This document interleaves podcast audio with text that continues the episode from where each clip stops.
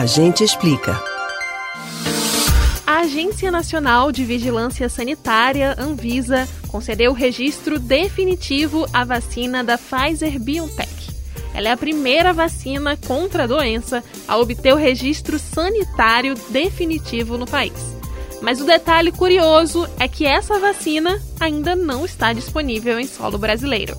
Nesse momento, pode surgir uma dúvida. As vacinas que estão sendo aplicadas no Brasil não têm autorização da Anvisa? O que significa registro definitivo? Tirei suas principais dúvidas sobre o assunto no Agente Explica de hoje. Para início de conversa, é importante explicar que as duas vacinas que estão sendo aplicadas no Brasil, a Coronavac e a de Oxford, também têm aprovação da Anvisa. A diferença é o tipo de aprovação. As que estão sendo aplicadas aqui no país têm a aprovação do tipo emergencial, enquanto a vacina da Pfizer recebeu o registro definitivo depois de 17 dias após o pedido à Anvisa.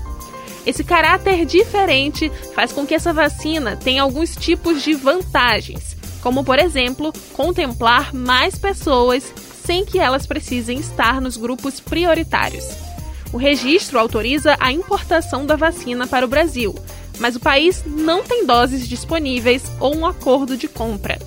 O registro sanitário definitivo também permite a comercialização da vacina pelos setores privados.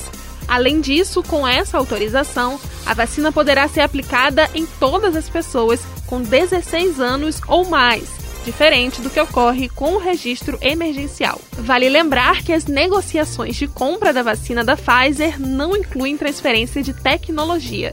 Por isso, a vacina não vai ser fabricada em solo brasileiro, e sim, caso o governo tenha interesse, comprada de fora. Você pode ouvir novamente o conteúdo desses e de outros a gente explica no site da Rádio Jornal ou nos principais aplicativos de podcast. Spotify, Deezer, Google e Apple Podcasts.